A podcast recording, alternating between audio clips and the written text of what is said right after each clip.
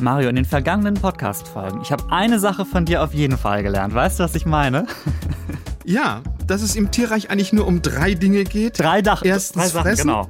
Zweitens bloß nicht selbst gefressen werden und drittens Sex sich fortzupflanzen, seine Gene weiterzugeben. So. Alles andere sind so Nebenkriegsschauplätze. Genau, die Nebenkriegsschauplätze sind auch interessant, aber über einen dieser Aspekte wollen wir heute so ein bisschen mehr sprechen. Wir sprechen über das Jagen, ne? wie die Tiere jagen, machen wir heute.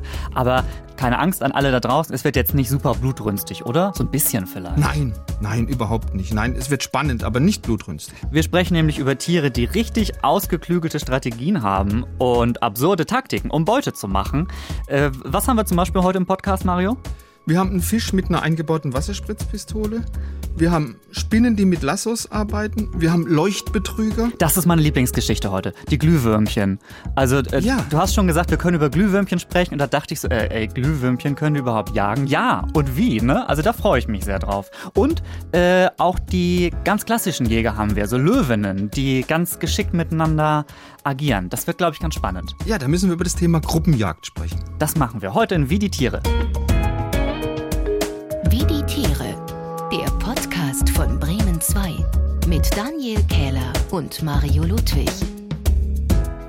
Ja, hi an alle da draußen, wo auch immer ihr uns hört. Wir sind der Podcast, in dem wir uns fragen, wie Tiere eigentlich so durchs Leben kommen. Und manchmal habe ich so das Gefühl, Mensch und Tier waren sich vielleicht mal viel ähnlicher, als es heute der Fall ist. So, also ich meine, früher, als Menschen noch nicht so weit entwickelt waren und noch nicht so sesshaft waren, musste man noch losziehen und sein Essen in der freien Wildbahn erlegen. Nun ist die Steinzeit seit geraumer Zeit vorbei. Wir müssen irgendwie noch nicht mal das Haus verlassen. Das Essen wird an die Tür geliefert. Mario, hast du nicht auch manchmal so den Eindruck, irgendwie der, der Jagdinstinkt ist eigentlich gar nicht mehr so da bei uns? Ja, das wird ja immer so diskutiert. Ist bei Männern noch der Jagdtrieb von früher vorhanden? Ach so, also ja. ich glaube eigentlich eher nicht. Vielleicht bei der Partnerwahl im Club oder so, aber ansonsten glaube ich eher nicht, ja. Ah, wobei, äh, es gibt natürlich so klassische Jägerinnen und Jäger, ne? das muss man natürlich schon sagen, die im Wald unterwegs sind und so weiter. Aber so wie Otto Normalbürger, also vielleicht so Black Friday, so Nein, schnell- ich glaube glaub eher, eher nicht. Nein. So Schlussverkauf, da finde ich, ist so ein bisschen Jagdinstinkt doch noch irgendwie Ja. da. So, da muss man auch strategisch denken. So, wann muss ich losziehen, um die besten Angebote noch abzustauben? Welchen Coupon brauche ich dafür? Irgendwie so, ne? Aber äh, mit klassischem Jagen hat das natürlich nicht so viel zu tun.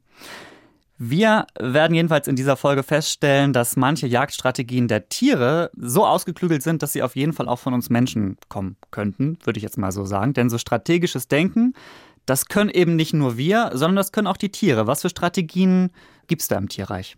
Also es gibt wirklich die unterschiedlichsten Jagdstrategien. Das kannst du schon bei den Katzen sehen. Ein Gepard, der hetzt seine Beute. Ein Tiger, der schleicht sich eher an. Ein Leopard lauert im Hinterhalt. Dann gibt's ja auch noch so Fallensteller. Also Klassiker sind da die Spinnen mit ihren klebrigen Netzen. Dann ein Ameisenlöwe, der operiert mit Fallgruben. Und dann, ich habe es vorhin schon gesagt, gibt's eben Tierarten, die sich zur Jagd zusammenschließen. Das wären zum Beispiel die Löwen. Und es gibt Tiere, die haben eine körpereigene Schusswaffe, eine eingebaute Wasserspritzpistole. Und das ist sehr raffiniert. Das müssen wir auf jeden Fall ein bisschen äh, ausführlicher jetzt mal besprechen. Das ist ein Fisch, der gerne Insekten frisst. Das an sich hätte ich jetzt schon mal erstmal nicht zusammengebracht, so, weil die Insekten sind ja meistens außerhalb des Wassers, aber er möchte sie gerne haben. Das ist der, der heißt auch passenderweise Schützenfisch. In, in Südostasien, glaube ich, kommt er vor, ne? Der lebt im Brackwasser von Südostasien und der hat eben diese Wasserspritzpistole. Da kann er dann kleine Tiere, die so auf Zweigen sitzen, die überm Wasser sind, runterschießen und wenn dann seine Beute da wirklich so hilflos auf der Wasseroberfläche treibt, dann kann er die in aller Ruhe diese Beute fressen. Wie macht er das, dass der die abschießt? Also das ist eine sehr, sehr komplexe Leistung. Da muss der wirklich Tolles leisten. Der ist etwa 20 Zentimeter groß. Also wenn der jetzt ein Beutetier aus dem Wasser raus auf einem Ast entdeckt hat, dann schwimmt er zunächst mal möglichst weit unter diesen Ast. Und dann stellt er sich mit seinem Körper ganz steil auf, so an der Wasseroberfläche. Nur das Maul ragt da aus dem Wasser raus. Und jetzt kann er mit seiner Wasserspritzpistole arbeiten. Er macht dann zunächst mal aus seinem Gaumen, aus seinem Gaumendach und seiner Zunge so eine Art Kanonenrohr. Und jetzt presst er mit seine Kiemendeckel zusammen und dann schießt das Wasser aus dem Maul raus. Und das ist dann wirklich ein scharfer Strahl. Und dieser scharfe Strahl, der trifft dann das Insekt, das eben auf den Blättern sitzt oder auf den Halmen von den Uferpflanzen. Und dieser Strahl reißt dann dieses Insekt von der Unterlage. Und was ich ganz spannend finde, also es gibt ja diesen Spruch, äh, Übung macht den Meister und mhm. der trifft auch bei Schützenfischen zu, weil Wissenschaftler haben klar festgestellt, je größer und je routinierter so ein Fisch ist, umso treffsicherer ist er auch. Und die, die erfahrenen Schützenfische, da ist, äh, die haben eine super Zielgenauigkeit, die wissen ganz genau, was für einen Wasserdruck brauche ich. Und die können also so eine Heuschrecke auf, aus zwei Meter Entfernung locker von einem Ast runterschießen. Ist das denn eigentlich ein Problem? Also man sagt doch immer so, beim Wasser gibt es so eine Brechung. Äh, ist das für genau. den irgendwie kompliziert? Dann, also musst du da ganz viel rechnen, dass der da die richtige Stelle trifft? Theoretisch ja, also da müsste eigentlich rechnen, aber mit dieser Lichtbrechung, die ja an der Kante zwischen Wasser und Luft stattfindet, da kommt der Schützenfisch ganz gut zurecht. Also zunächst mal hält er die Lichtbrechung relativ gering, weil er sich sehr, sehr steil unter sein Beuteobjekt stellt. Also da, deshalb ist die Differenz zwischen der scheinbaren und der tatsächlichen Stellung von der Beute gerade mal ein Zentimeter. Hm. Und dann hat er noch einen ganz genialen Trick drauf. Der verreißt einfach seinen Spritzstrahl in der Längsrichtung. Und zwar macht er das, wenn er während des Wasserspritzen verstellt er einfach seine Körperachse.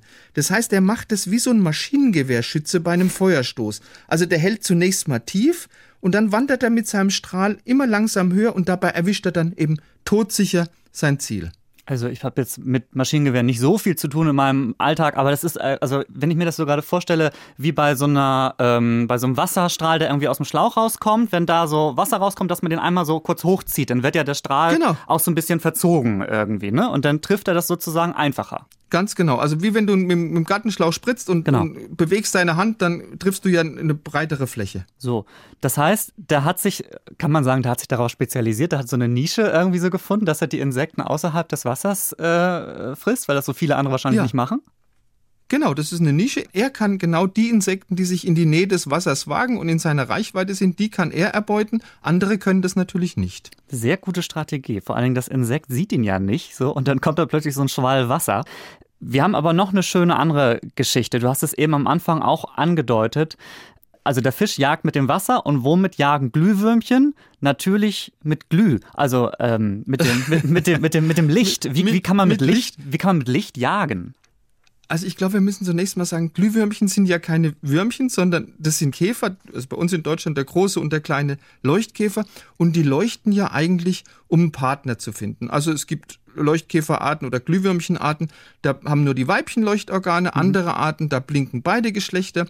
Und damit jetzt so ein Leuchtkäfermann nicht bei der falschen Dame landet, unterscheiden sich eben auch diese verschiedenen Leuchtkäferarten in der Länge und im Rhythmus von ihren Leuchtsignalen.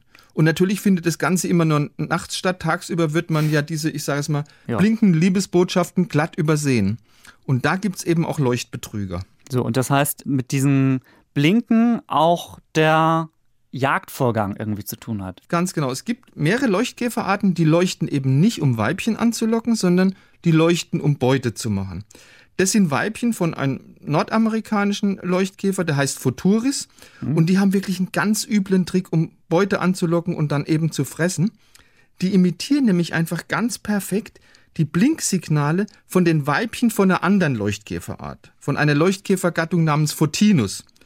Und wenn jetzt so ein Photinus-Männchen so ganz arglos nähert sich dieser vermeintlichen Geschlechtspartnerin, dann erlebt er wirklich eine böse Überraschung, weil da lauert eben ein Futuris-Weibchen und keine Liebhaberin mhm. und die kann dieses frisch gelandete Männchen dann ganz leicht überwältigen.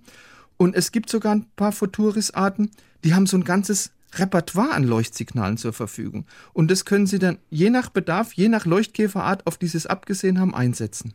Das ist ja eigentlich eine Strategie für so ein bisschen Kannibalismus auch, oder? Kann man das sagen? Nee, Kannibalismus wäre ja, wenn du die gleiche Art ah, fressen würdest. Okay. Ja? Aber das sind ja zwei unterschiedliche Arten. Okay. Also das ist klassisches Beutemachen, aber, aber ein sehr raffiniertes Beutemachen. Ich wollte gerade sagen, aber nett ist es trotzdem nicht.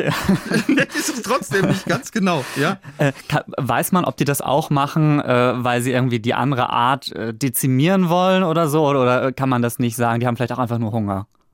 Nee, also das ist nicht so, dass also Futuris sagen, wir möchten jetzt Fotinus komplett ausrotten, das ist der Feind. Nein, die wollen sich einfach den Bauch vollhauen. Also die haben Hunger, ganz genau wie du es gesagt Klang hast. Klang gerade so ein bisschen nach so einer Fantasy-Serie, Futunis und äh, ähm, die leben in Nordamerika, ne? Hast du gesagt? Die, genau. Genau, ja. so. Ja, okay, dann habe ich die Beide wahrscheinlich, Arten, ja. dann habe ich die wahrscheinlich auf keinen Fall gesehen, so, weil so äh, Glühwürmchen oder Leuchtkäfer, wenn wir es jetzt mal korrekt äh, sagen, mhm. sieht man nicht so häufig. Ähm, oder ich zumindest nicht. Ich habe die einmal erst gesehen in meinem gesamten Leben Und das war, da war ich äh, zu Besuch bei einem Freund in Bayern. Und da bei dem waren irgendwie so im Garten, so im Schummrigen, irgendwie so plötzlich so, so Glühpunkte. Und ich bin total ausgeflippt und habe gedacht, geil, das sind Glühwürmchen. Und er so, ja, und? So, und für mich war das halt irgendwie das erste Mal. Ist das eher so ein süddeutsches Ding, die Glühwürmchen? Also ich habe schon recht häufig äh, Glühwürmchen gesehen, weil ich ja in Süddeutschland lebe. Ja. Ich habe früher in Heidelberg gelebt und äh, die meisten Glühwürmchen oder am öftesten kann man die beobachten tatsächlich im Süden von Deutschland, im Westen von Deutschland. Nach Norden wird es etwas weniger, nach Osten auch. Aber Glühwürmchen gibt's eigentlich in ganz Deutschland. In jedem Bundesland gibt's Glühwürmchen, aber wie gesagt, im Westen und im Süden deutlich mehr. Das heißt, ich müsste einfach nur ein bisschen mehr draußen sein, abends im Ja, kommst mal bei mir vorbei. dann, dann gehen wir mal auf Glühwürmchenjagd vielleicht. Genau. Äh, Im Juni, Juli so. Ah, okay, das ist ja bald. Das können wir tatsächlich bald machen. Wenn die Pandemie, wobei wir können es draußen machen. Das ist äh, Genau. tatsächlich möglich. Ja, Mario, ich würde sagen, wir schreiben uns schon mal einen Kalender. Im Juni komme ich vorbei, dann äh, kannst du schon mal einen Kescher raussuchen und dann machen wir irgendwie Glühwürmchenjagd. Tun wir die in so ein Glas und, dann oder oder lieber Und nicht. dann haben wir eine Leselampe, so stellst Ja, du dir das vor. Genau. Ne? So, von den schönen Do-it-yourself-Ideen, die man bitte nicht zu Hause nachmachen sollte, jetzt zu äh, Tieren, die wir eigentlich nicht mehr im Podcast hätten, aber weil wir sie so großartig finden, ziehen wir sie rein mit dieser Rubrik. Wir gern noch bei uns hätten. Ja, Tiere, die es nicht mehr gibt, die gehören aber nochmal besprochen. Und das machen wir in dieser Rubrik, bei der wir äh, jeweils natürlich nicht uns vorher schon sagen, äh, was wir rausgesucht haben. Ich sage mal so, ich habe für mich ein absolutes Highlight heute. Oh, So, also ich habe was, ja, was hast du? ich habe was kriechen, was kriechendes, was Da- großes kriechendes. okay, ich habe was Kleines. Mach du jetzt, mach du erstmal, mach du erstmal das große Kriechende. Da bin Okay. ich jetzt neugierig. Ich habe den brasilianischen Riesenregenwurm. Oh nee. Das ist, ein, das ist ein Regenwurm, wurde 1912 in Brasilien entdeckt, sagt ja schon der Name, war stolze 2,10 Meter zehn lang. Also Oh. du musst dir das mal vorstellen, ein Regenwurm von über zwei Meter Länge. Also damit du einen Vergleich hast, der größte Regenwurm von Europa, das ist der, wie er so schön heißt, gewöhnliche Regenwurm Lumbricus terrestris, der wird so 10 bis 15 Zentimeter lang, die ganz großen vielleicht 35 Zentimeter lang.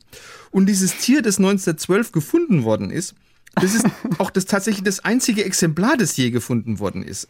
Und das heißt also, der ist sehr wahrscheinlich ausgestorben, dieser brasilianische Riesenregenwurm. Und deshalb wurde der auch von der brasilianischen Regierung 2003 offiziell für ausgestorben erklärt. Das war aber noch nicht der größte Regenwurm aller Zeiten. Oh Gott. Also, es gibt auch noch den afrikanischen Riesenregenwurm. Der ist 1967 in Südafrika gefunden worden und das war ein Regenwurm, der war über sechseinhalb Meter lang. Also das ist ja eine Größe, da werden auch schon große Würgenschlangen wie eine Anaconda oder Ja, wie eine Python schon relativ neidisch. Ne? Sechseinhalb Meter, das ist gewaltig. Ich sag mal so, Ja, das wenn, war meiner. wenn, ja, das ist okay. Wenn der in Brasilien noch leben würde, dann hätte man ihn wahrscheinlich gefunden, ne? Bei zwei Meter Länge. Ich denke schon, ja. Äh, Vom kriechenden Riesenregenwurm äh, habe ich jetzt ein Tier, da habe ich gedacht, als ich das gefunden habe, das ist ein Aprilscherz. So, und das ist schon mal ein ganz gutes Zeichen für unseren Podcast, finde ich, dass wir das Tier dann reinnehmen, weil ich glaube, es ist die absurdeste Kreatur, von der ich je gehört habe. Ähm, sie ist schon lange ausgestorben. Sie hat in der Zeitspanne des Kambrium gelebt. Für die wenigen, die jetzt nicht wissen, wann das Kambrium war, vor 513 bis 501 Millionen Jahren, sagt mein Gedächtnis da. Ähm, und es lebte unter Wasser. So, jetzt bin ich gespannt, ob du es kennst und ob du vielleicht sagst, ja, Daniel, du bist jetzt doch auf einen riesigen Fake reingefallen. Und zwar das Opabinia regalis. Äh, noch nie gehört. Aber es muss was relativ Primitives sein, wenn es aus dem Cambrium kommt. ich glaube, besonders ähm, eloquent war es möglicherweise tatsächlich nicht. 40 bis 70 Millimeter klein. Die Form, ich versuche es mal erstmal so ein bisschen grob zu beschreiben. Auf den ersten Blick wie so eine Schabe vielleicht, so ein bisschen elliptisch so, aber dann bei genauerem Blick, fünf Augen hat es auf dem Kopf gehabt. Das heißt, es hat wohl einen relativ guten Rundumblick gehabt. Und es hat einen kleinen Rüssel gehabt mit einem Greifwerkzeug vorne. Also erinnert so ein bisschen an so wie die Spitze von der Elefantennase eigentlich. Damit konnte es sich Nahrung in den Mund stecken. Ähm, der Mund war an der Unterseite des Kopfes. Also das heißt, der Rüssel hat dann immer so einmal um den Kopf rum und dann die Nahrung in den Mund geschoben. Der ganze Körper von dem Tier bestand aus 15 Segmenten. Es hatte Kiemen und die waren an diesen Segmenten und die Segmente hatten auch Fortsätze, sodass es sich auch am Boden fortbewegen konnte. Und da habe ich gedacht, als ich das gesehen habe, natürlich nur so als Animation erstmal oder als, ähm, als 3D-Grafik, das ist ein Fake. Aber ich habe dann ein bisschen recherchiert so und also das muss schon sehr guter Fake sein, weil es gibt offenbar Sammlungen in Kanada und in den USA in äh, renommierten Museen, die tatsächlich noch Überreste so äh, davon haben, also so so im Gestein. Und ich sag mal so, das hätte ich sehr gerne in Aktion gesehen, dieses Tier, wie, wie das unter Wasser irgendwie unterwegs ist. Und vor allen Dingen hätte ich es dann auch gerne gefragt, warum es eigentlich ausgestorben ist, weil das konnte ich nicht rausfinden. Ah, das klingt schon alienmäßig. Wie, wie groß war es nochmal? 40 bis 70 Millimeter klein eher so, ne? Okay. Also, ähm, wie so ein kleiner Käfer, der irgendwie so durchs Wasser geschwommen ist, aber eben mit so einem Rüssel. Finde ich erstmal sehr praktisch. Sehr schön, sehr schön.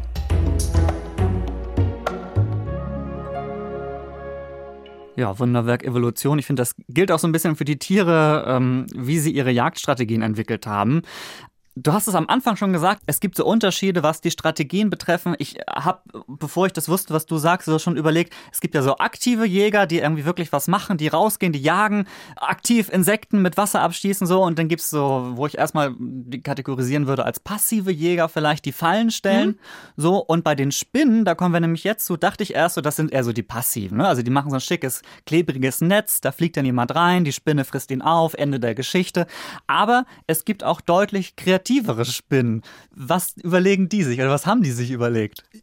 Ja, genau. Also der Klassiker sind eben die Spinnen mit ihrem selbstgesponnenen Fangnetz. Ja. Und jetzt gibt es aber auch eine, eine amerikanische Spinnenart, die sogenannte Bola-Spinne. Die hat eine ganz verrückte Technik entwickelt. Und das ist eine Technik, die erinnert so ein bisschen an diese südamerikanischen Gauchos, die entlaufene Rinder einfangen. Das machen die mit Hilfe ihrer Bolas. Das ist so eine Art Lasso mit einer Kugel vorne dran. Mhm. Und diese Bola-Spinnen, die setzen zum Beutefang, also von Insekten, setzen die so einen Seidenfaden ein und am Ende von diesem Seidenfaden ist so ein klebriger Schleimtropfen. Und dieses Fanggerät baumelt immer so ein bisschen an ihren Vorderbeinen rum. Und wenn die jetzt ein Insekt sehen, das vorbeifliegt, dann schleudern die eben dieses Fanggerät nach diesem vorbeifliegenden Insekt und wenn sie dann einen Treffer erzielt haben, dann wickelt sich das um das Insekt rum und die Spinne muss nur noch ihr Wurfseil an dem das Opfer ja hilflos mhm. rumzappelt, ranziehen und dann kann die ihre gefesselte Beute in aller Ruhe verspeisen. Klingt eigentlich ganz praktisch, aber die schleudern jetzt nicht ja. Äh, auf gut Glück den ganzen Tag mit ihrer Schleimkugel da rum, auf das dann halt zufällig irgendwie mal ein Insekt vorbeifliegt. Also das sieht zwar lustig nee. aus, aber ist ja nicht effizient. Nee, also die wollen da nichts dem Zufall überlassen und die haben wirklich einen raffinierten, ich würde sagen, einen teuflischen Trick, um eben ihre bevorzugte Beute, das sind Nachtfalte, eben in den Wurfbereich von ihrem Lasso zu locken. Also die produzieren einfach, je nach Bedarf, ganz täuschend echte Imitate von dem Sexuallockstoff, mit dem die Falterweibchen üblicherweise ihre Männchen zum Sex anlocken. Mhm. Ja? Also ein gefakter Sexuallockstoff. Ja? Und die Bola-Spinnen, die können dann diese Imitate genau auf die Art von den einzelnen Falterarten und auf die Aktivitätszeit von den einzelnen Falterarten abstimmen. Also es gibt eine Bola-Spinnenart, die hat nur einen wissenschaftlichen Namen, die heißt Mastophora hutchinsoni. Hm. Und da, die fressen gern die Männchen von zwei Nachtfalterarten, die sind aber zu unterschiedlichen Zeiten unterwegs. Die Nachtfalterart 1, die ist nur bis 22.30 Uhr unterwegs, die Nachtfalterart 2, die ist erst ab 23 Uhr aktiv. Und amerikanische Wissenschaftler haben jetzt vor kurzem rausgekriegt, dass die Spinnen wirklich in der Lage sind, genau sich an diese Aktivitätszeiten anzupassen und verändern einfach ihre Duftcocktails im Laufe der Nacht sodass die jeweils immer auf die genau die passende Nachtfalterart abgestimmt sind. Also die können den Duftcocktail im Laufe der Nacht verändern. Das ist doch Wahnsinn. Das ja äh, und vor allen Dingen, das ist jetzt schon das äh, ein, ein weiteres Tier, die sozusagen beim Jagen mit der äh, Partnersuche oder mit der sexuellen Anziehung eigentlich so spielen, ne? Ähm, weil da ist es jetzt ja auch wieder so, dass der Nachtfalter denkt, oh, äh, das riecht hier so, als können, ja, können wir uns da paaren irgendwie. Als wäre da ein nettes Weibchen und es ja. ist eben kein nettes Weibchen, sondern er kommt in die Reichweite von diesem Lasso, ne? Und dann ist es vorbei für ihn. Und sie kann sich sogar anpassen. Ja, also die Spinne hat immer Hunger. Da hat sie dann irgendwann für die richtige, für den richtigen Termin den richtigen Lockstoff irgendwie. Sehr, sehr, sehr absurd.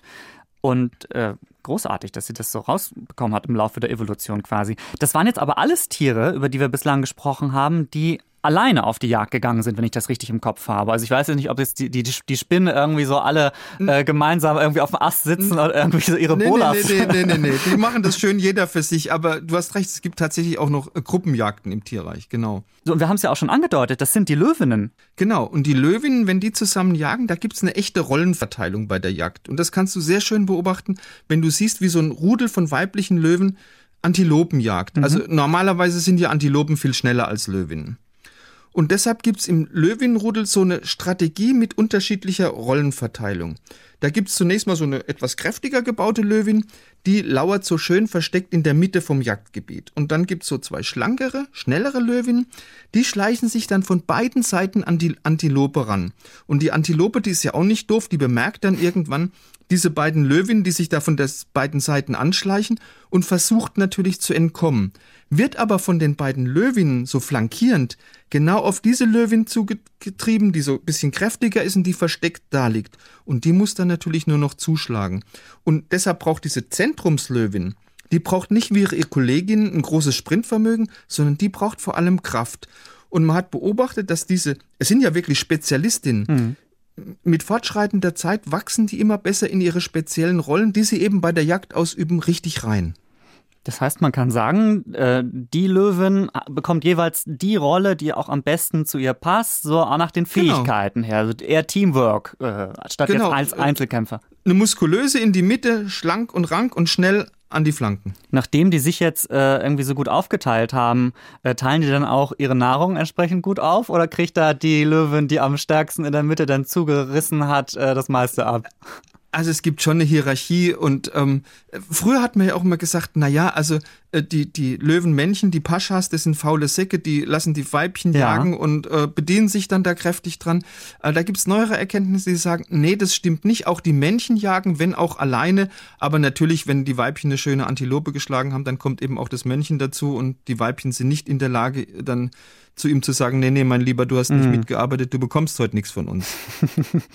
Was gibt's denn noch für gemeinschaftliche Jagdstrategien im Tierreich? Meiner Meinung nach zumindest. Die raffinierteste Gruppenjagdstrategie, die findest du bei Orcas, also bei diesen schwarz-weißen mhm. Schwertwalen, weil die haben sich wirklich was ganz Tolles ausgedacht, wenn sie an Tiere rankommen wollen, die auf einer Eisscholle stehen oder sitzen, wie eine Robbe oder vielleicht auch mal ein Eisbär. Und da haben die wirklich eine unglaubliche Strategie entwickelt.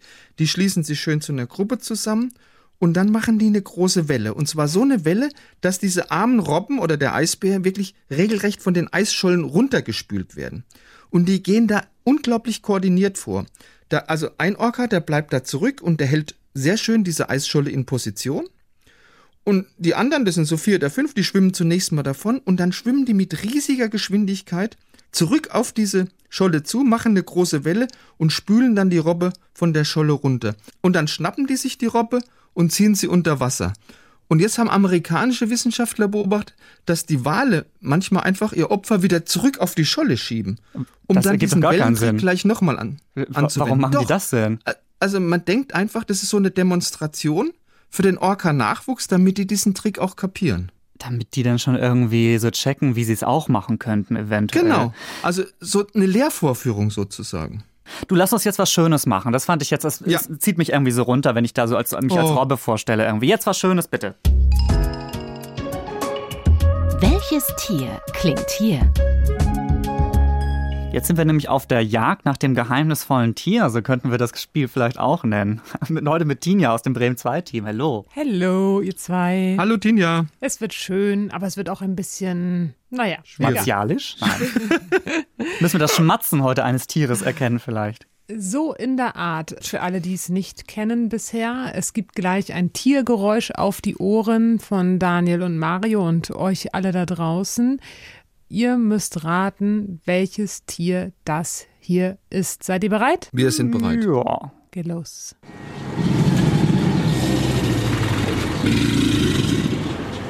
Das weiß ich. Nilpferd. Nein, das ist eine, das ist eine Seekuh. Eine, nein, es ist keine Seekuh. Das ist, wie heißt denn das? Ein Seelöwe. Nee, diese großen Dinger mit der, mit dem, mit der schlapprigen Nase. Ein Walross. Nee, aber zumindest habt ihr Ein schon, Seeelefant. Ja, mindestens, also das wäre ja schon mal gut. Als ich das zum ersten Mal gehört habe, dachte ich, es wäre ein Motorrad oder so. Ja, am Anfang dachte ich, es ist ein Zug. aber nee.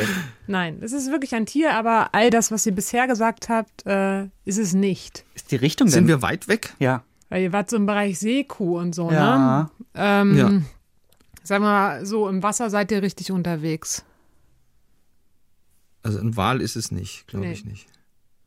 Das ist. ist Walross äh, ist es nicht. Also, ich, Im Meer. Ich, ich, Im Meer oder im Süßwasser? also ist es im Teich? Oha, Mario, es ist Das im Ungeheuer von Süßwasser. Loch Ness. Was? Tatsächlich. Es ist im Süßwasser. Mhm. Ein Nilpferd habe ich schon Was gesagt. kann Und das es ist ein Säugetier. sein? nee, das habe ich jetzt nicht gesagt. Ach Ein so. Krokodil. Nein, es ist kein Krokodil. Es Hm. ist aber sehr. Ein Kaiman. Das wird ja. Ist das gleiche, ne? Oh, jetzt werde ich schon wieder ja, mit rollenden Augen nee, ja, angeguckt. nee, nee, nee, nee. Also ein Krokodil, ich könnte ein bisschen sagen ja, aber Nee, das nicht geht ja ganz. nicht. Was soll denn, was gibt's denn da noch? Ein Alligator. Ja. Ach, da ist hab ich ein das Alligator. Ah. Genau.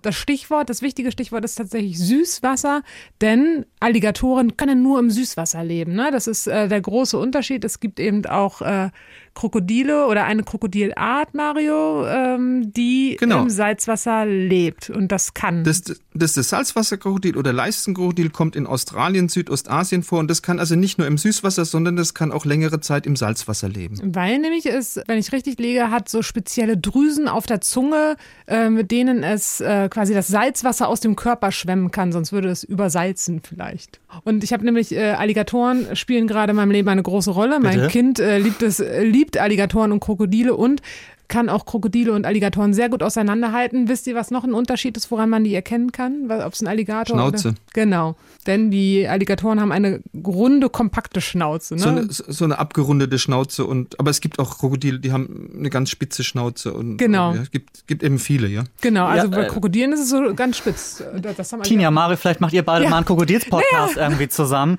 Äh, aber viel herzlichen- gelernt. Sag ich doch. Also was mein fünfjähriges Kind alles weiß, das gebe ich gerne an euch weiter an dieser Stelle. Also ähm, ähm, das heißt, der Punktestand hilft geht an mal. Mario. Geht das an heißt, Mario und wenn ich das richtig sehe, es steht 3 zu 2 für Mario jetzt. Oder hast du Einwände, Mario? Ich glaube 3 zu 2, ne? Ich glaube auch. Ja, ich glaube ja. Guck mal, ja.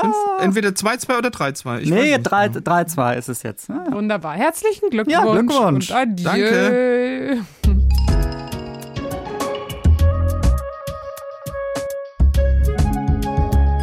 Hat er nochmal einen Punkt erbeutet, der Herr Ludwig, ne? So gerade jetzt hier bei Wie die Tiere Ja. jagen. Wie bei uns Menschen gilt es auch bei manchen Tieren. Mit geschickter Arbeitsteilung oder einer guten Strategie kann man Erfolg haben. Und Orcas und Löwen machen genau das. Die tun sich zusammen, teilen sich den Job auf, Nahrung zu beschaffen. Äh, Übrigens dazu empfehle ich euch auch unsere Podcast-Folge, wie die Tiere zusammenarbeiten. Nochmal, wenn ihr nochmal wissen wollt, wie Tiere miteinander arbeiten können. Aber äh, was die Jagd betrifft, gibt es natürlich auch Einzelgänger. Die haben teils auch ganz besonders raffinierte Techniken. Von der Bola-Spinne bis zum Glühwürmchen haben wir die heute schon mit ihrer Schleuder beziehungsweise ihrem tollen Blinkrhythmus, mit dem sie andere verwirren können, in unserer Folge gehabt. Und wir müssen noch was anderes loswerden, Mario. Danke fürs Mitmachen, müssen wir sagen, ne? an, unsere, an unsere Community. Ähm, Ja, und es gibt einen Sieger. ja, für unsere Überraschungsfolge. Äh, wir haben euch ja gefragt, äh, worüber sollen wir eine Folge machen? Special, Katzen oder Nacktmulle? Und ich bin mit dem Ergebnis sehr zufrieden, oder Mario? Was- Wie geht's dir? Ja, ich bin eigentlich Katzenfanatiker, aber Nacktmull Ah, ja. ist natürlich auch was, was Tolles. Also Stimmt, ich freue ja. mich sehr auf die Folge mit dem Nacktmull, weil der hat wirklich was zu bieten. Und 48, ich habe genau die, die jetzt genau, die genaue Angabe, 48 Stimmen für die Nacktmulle, 10 für die Katzen. Also es war relativ deutlich dann am Ende tatsächlich. Ähm, und übrigens, es gab auch andere Vorschläge. Hummeln und Otter sollen wir auch bitte ein bisschen mehr behandeln im Podcast. Kam der Wunsch. Wir nehmen das mal auf. Mal gucken, was wir machen können.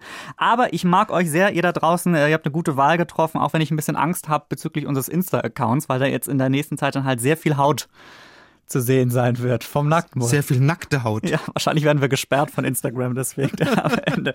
Apropos Insta, wenn ihr mehr über die Tiere aus dieser Folge wissen wollt und sehen wollt, wie sie aussehen, auf Instagram at wie die Tiere heißen wir, da poste ich euch in den nächsten Tagen die Infos und die Fotos dazu. Da könnt ihr uns auch immer schreiben, wenn ihr Anregungen habt und das gleiche gilt natürlich auch für bremen2.de. Also, in zwei Wochen unsere Spezialfolge in der ARD Audiothek oder wo ihr uns eben sonst im Internet hört.